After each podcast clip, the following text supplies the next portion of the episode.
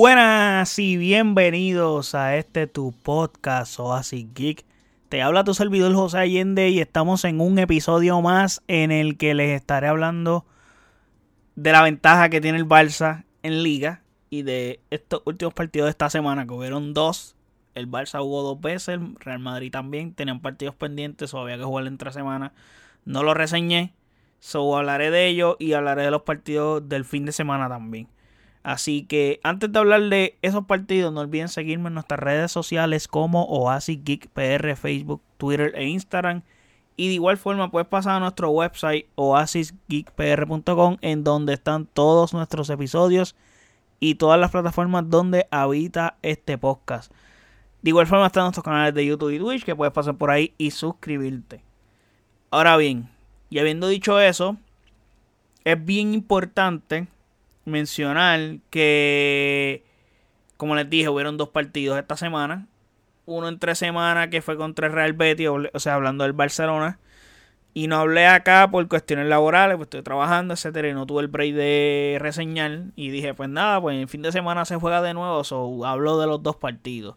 So, en ese momento, cuando el Barça fue enfrentado al Betis, tenía una ventaja de 5 puntos en liga contra el Real Madrid, ya que en el fin de semana pasado el Real Madrid pinchó, empató. Y eso nos ayudó a ponernos a 5 puntos de ventaja en liga. Hasta ese momento. Todo bien. Ese partido contra el Betis fue un partido que realmente jugamos bien. El Betis aguantó lo que pudo, hizo lo que pudo, nos exige un poco, pero es un equipo complicado, no es un equipo fácil. Pero pasó lo que tiene que pasar, ganamos el partido parecía trámite, inclusive porque tenemos un marcador de 2 a 0, donde parecía que no iba a pasar nada en el partido.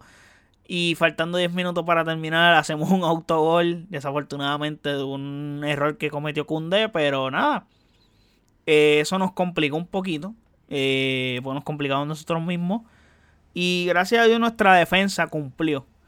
Eh, ha sido infalible realmente, pero cometimos ese pequeñito error que le dio un segundo aire al Betis y, ganas de querer buscar el empate y, por lo menos rescatar un punto de este juego.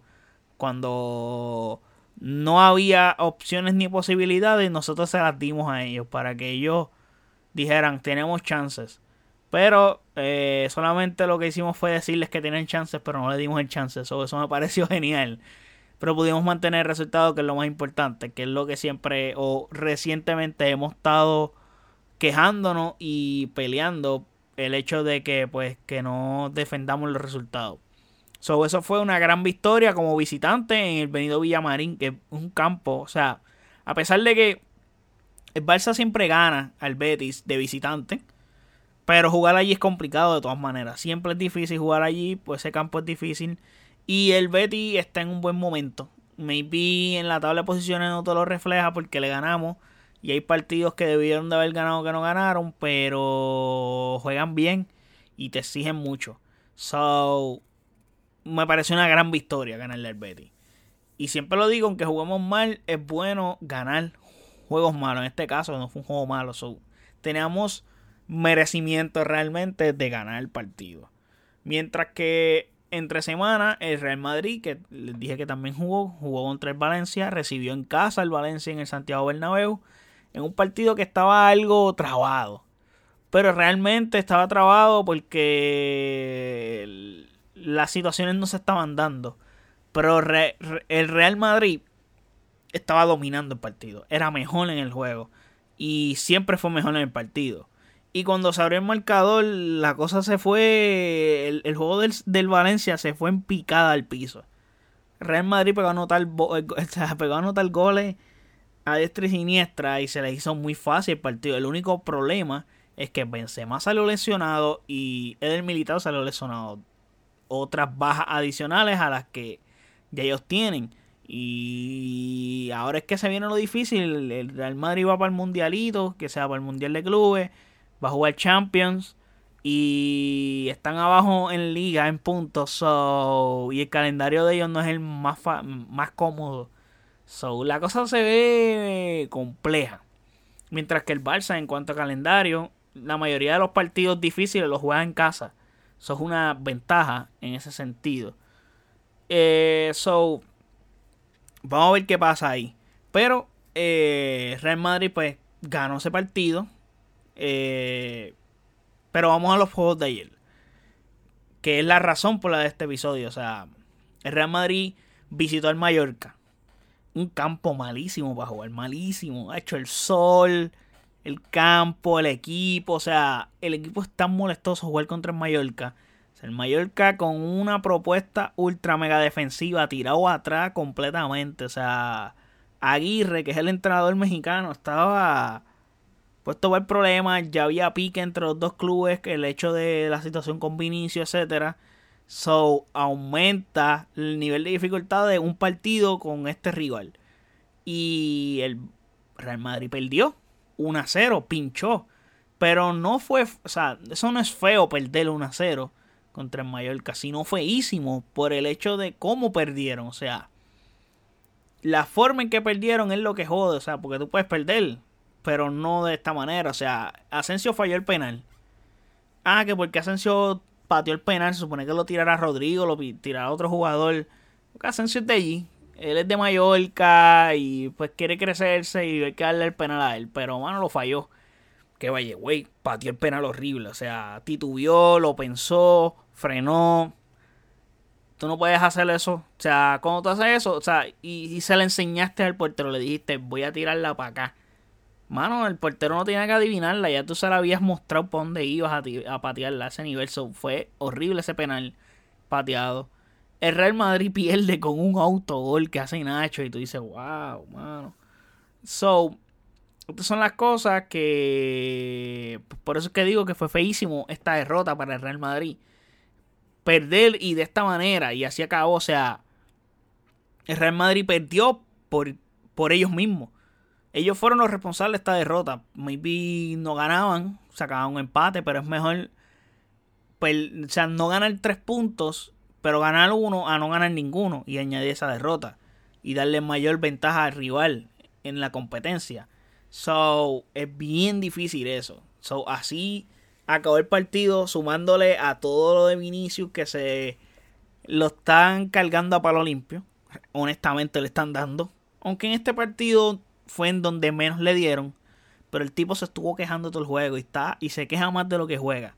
Y eso está afectando al equipo. Porque no afecta a Vinicio Afecta el rendimiento de Vinicio, que es un jugador vital en, en, en el 11 y en el juego de Real Madrid. Y el resto del equipo también se está afectando. Y ahí es que está el problema. Cuando el resto del equipo es el que está saliendo jodido de esta situación. So, el Madrid no está bien y no pasa por un buen momento. Aunque ganen partidos como el que ganó el Valencia, que lo dominaron. Y eso da. aparenta que están bien, pero no, no han podido despegarse. Lograron remontarle al Villarreal. Eh, vinieron de una racha de unas remontadas, pero, mano, definitivamente no. Han sido flashbacks. No, no se no, no están logrando despegarse. Y el Mallorca, con una actitud ultra defensiva, como les dije, les ganó. Y el Real Madrid perdió porque ellos mismos se hicieron perder anotándose un gol en contra. So, eso los afectó. Y pues con esa derrota, el Madrid pincha y le da la posibilidad al Barça de que si ganaba su partido, que era más tarde en el día, eh, se ponían a 8 puntos de ventaja en liga.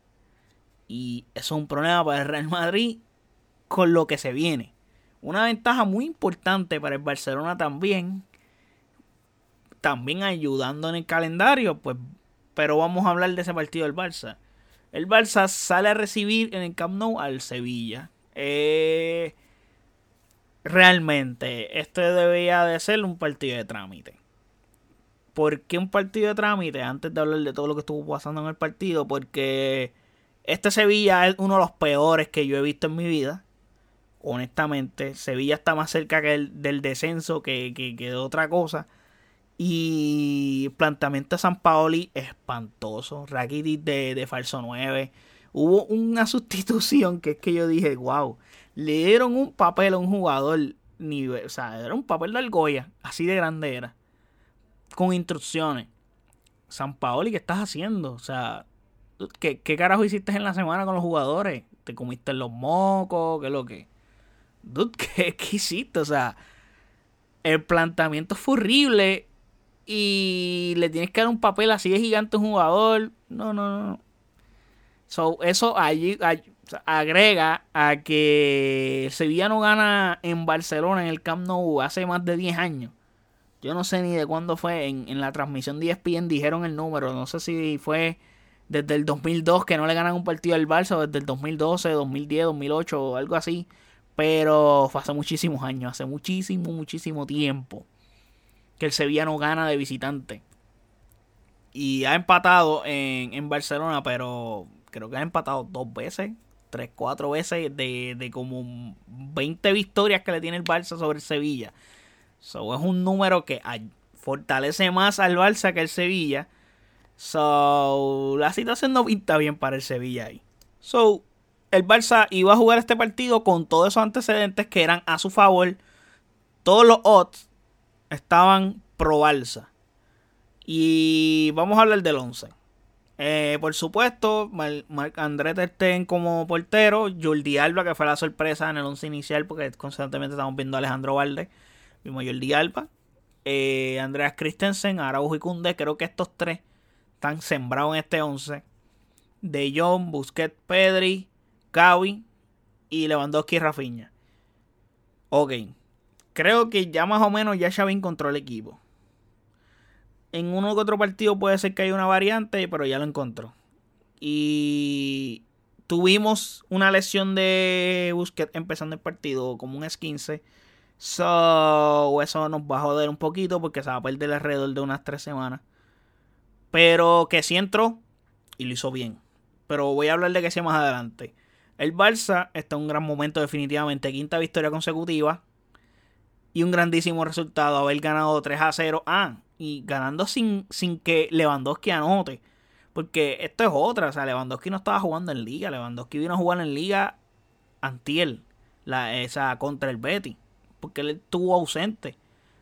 Por la suspensión que tenía. Y fueron partidos que ganamos. Sí ganamos 1 a 0. Muchos de ellos pero hay que ganarlo. Las ligas se ganan ganando 1 a 0, ganando partidos apretados, pero hay que sumar puntos y ganar. Y de eso se trata. So, un grandísimo resultado para el Barça. Haber ganado 3 a 0 el Sevilla. Con un resultado abultado que ayuda muchísimo al Barça. Y también refleja lo que es el Sevilla hoy. Sí, eh, el Barça dominó. El Barça ganó 3 a 0. También puedes decir, sí, le ganó uno de los peores Sevillas que ha habido Está bien, pero de eso se trata. Si Sevilla está mal y es uno de los peores, le tienes que ganar. Y le tienes que ganar así. Si tú le ganabas 1 a 0 y jugando mal o sufriendo, no hubiera sido algo satisfactorio para el equipo. ¿Me entiendes? So, hay que ganar estos partidos definitivamente. So, ganaron un juego que tienen que ganar.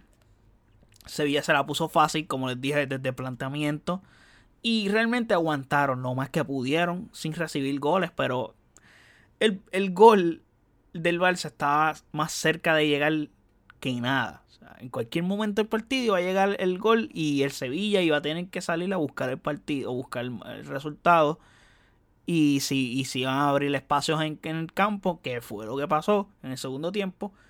Y eso también pues ayudaba al Barça a jugar mejor. También en el segundo tiempo Xavi hizo un cambio porque pues cuando Busquets se lesionó, pues este que sí entró y se, se mantuvo de pivote. En el segundo tiempo adelantó a Kessie y dejó atrás a, atrás de Kessie a Pedri y a De Jong para que crearan juego. Porque Kessie creo que tiene un poco de mayor llegada al área y puede hacer unos pases mejores. Pero creación como tal completa, eh, como ingenieros como tal, te podré decir acá manejando los hilos de John y Pedri pueden hacer mejor trabajo que Kessie. Creo que Kessie no es tan creativo. A eso me quería referir.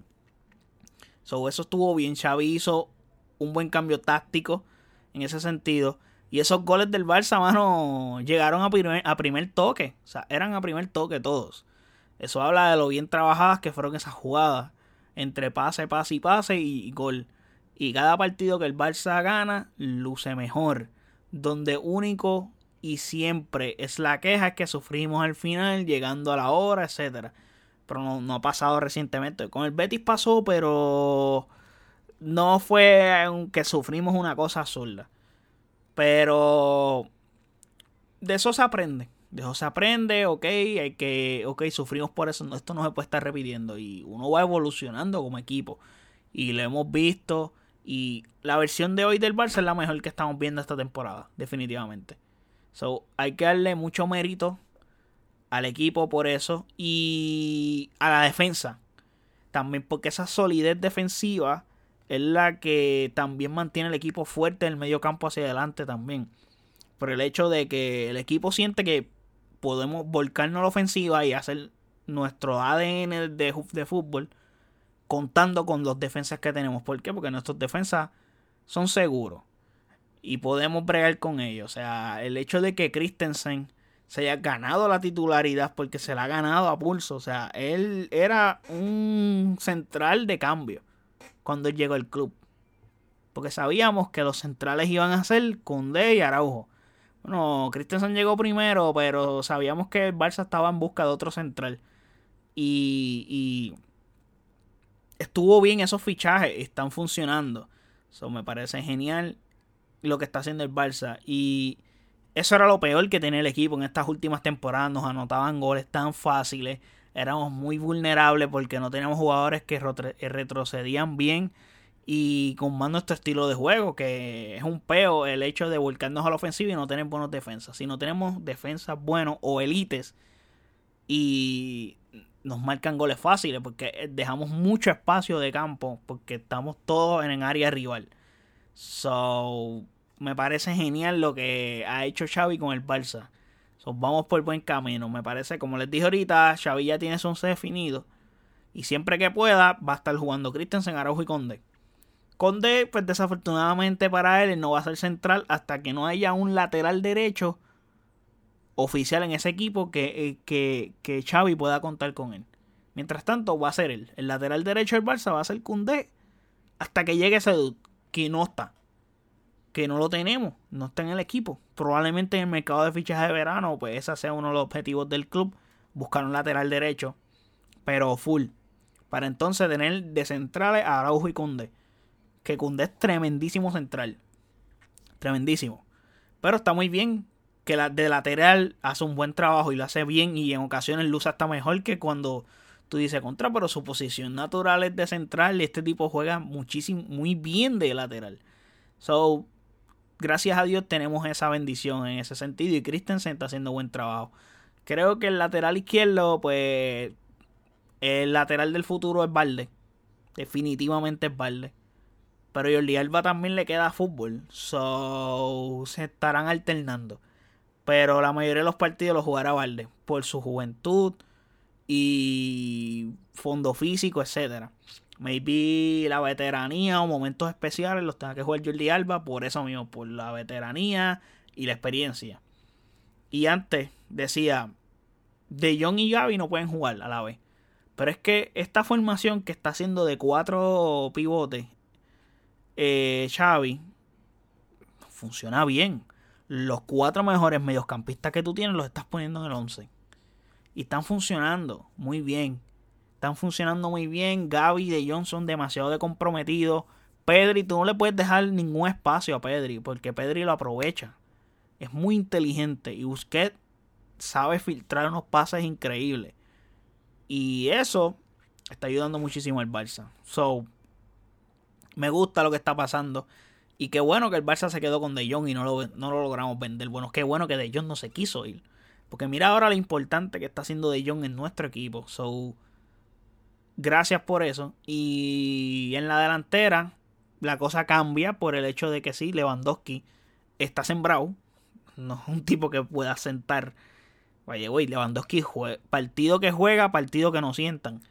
Es bien extraño que tú veas. Yo creo que en cuántos partidos Lewandowski lo han sustituido. En uno, en toda la temporada, en dos. Maybe, maybe dos. Y podrías decir un tercero por el de la suspensión partidos que Lewandowski no ha estado así o porque o le dieron descanso como los de Champions o eh, los suspendidos. Todos los demás, Lewandowski ha jugado los 90 minutos. Eso es bien importante eso. Y en las bandas, ahí sí hay issues. Creo que lo que fluye por el momento es que Dembélé es casi siempre sembrado por aunque esté jugando mal. Está. Pero Dembélé la flecha va hacia arriba. No es un jugador consistente y ahora que se nos lesionó, pues va a ser un problemita, pero no es un jugador consistente, pero está siendo cada vez más consistente de lo que no era. eso está bien para el Barça. Se ha tardado bastante en eso, pero después que su techo él lo llega a tocar en algún momento, por un periodo de tiempo, aunque sea corto, va a ser bueno. Porque hay que aprovecharlo. Yo creo que ese es el más sembrado que está ahí. Pero el resto de los jugadores que no están sembrados en el 11 es como que influye mucho el momento de ellos. Por ejemplo, Rafinha. Rafinha es un juegazo. Y lo que les dije, Rafinha es momento de aprovechar. O sea, tienes que hacer el trabajo. Tienes que aprovechar que ahora Dembélé no está. Tú eres el hombre. You are the man, you are the guy. te toca a ti ahora. Y lo hizo bien, anotó un gol, que eso es excelente para él porque le da mucha confianza. Y va a revoluciones de la presión que tiene encima. Y dude, disfruta el fútbol, tú eres brasileño. Los brasileños juegan porque les gusta jugar fútbol, lo disfrutan, so disfrútalo. Juega relax, vacila. Gaby es otro jugador que te da mucho en, ataque y en defensa también, porque Gaby retrocede, busca el balón, te da cantazos, te tiene el cantazo. Gaby es un futuro capitán de este equipo, definitivamente. So, me gusta la actitud de este jugador. So, buena victoria para el Barça. Y me alegro que sigamos así. El próximo fin de semana el Barça juega, pero el Real Madrid no tiene partido hasta la semana que viene, entre semanas, porque tiene el Mundial de Clubes y pues no va a jugar. So, ¿Qué significa eso? Que el Barça va a tener un juego adicional o va a jugar, sí, exacto, va a, va a, tener un juego de más jugado que el Real Madrid hasta que el Real Madrid vuelva a jugar en liga y emparejen. ¿Qué pasa? Que si el Barça en su próximo partido gana o empata, eh, la distancia se alarga porque con una victoria puede ponerse a 11 puntos de ventaja de Real Madrid. Eso le da presión al Real Madrid. O puede ponerse a 10, es que a 9 puntos. Que son básicamente 3 victorias de diferencia. Es muchísimo. Aunque con el Real Madrid no te puedes dormir. Pero por lo que viene, la situación es complicada. Tampoco es que el Barça tiene sencilla. Porque ese partido con el Manchester United nos tiene jodidos. Pero es una, es una ventaja muy importante por si acaso llega un momento o un mal momento del equipo. Podemos resistir varias semanas por el hecho de que tenemos ventaja. Vamos a suponer que pinchamos y empatamos un partido y el Real Madrid empata o el Real Madrid gana. Pues reducen la ventaja, pero seguimos con ventaja y sumamos un puntito. Porque puede pasar y estoy seguro que va a pasar. Eso va a ser importante esta ventaja y ganar todos los partidos que podamos ganar. Así sean juegos que hayamos jugado malo, pero hay que tener resultados y sacar los puntos. Que es lo más que nos conviene. Y hay que emplearse, hay que emplearse. Ese partido con el Manchester United puede definir mucho en la temporada también. Súmale que también tenemos esas semifinales de Copa del Rey.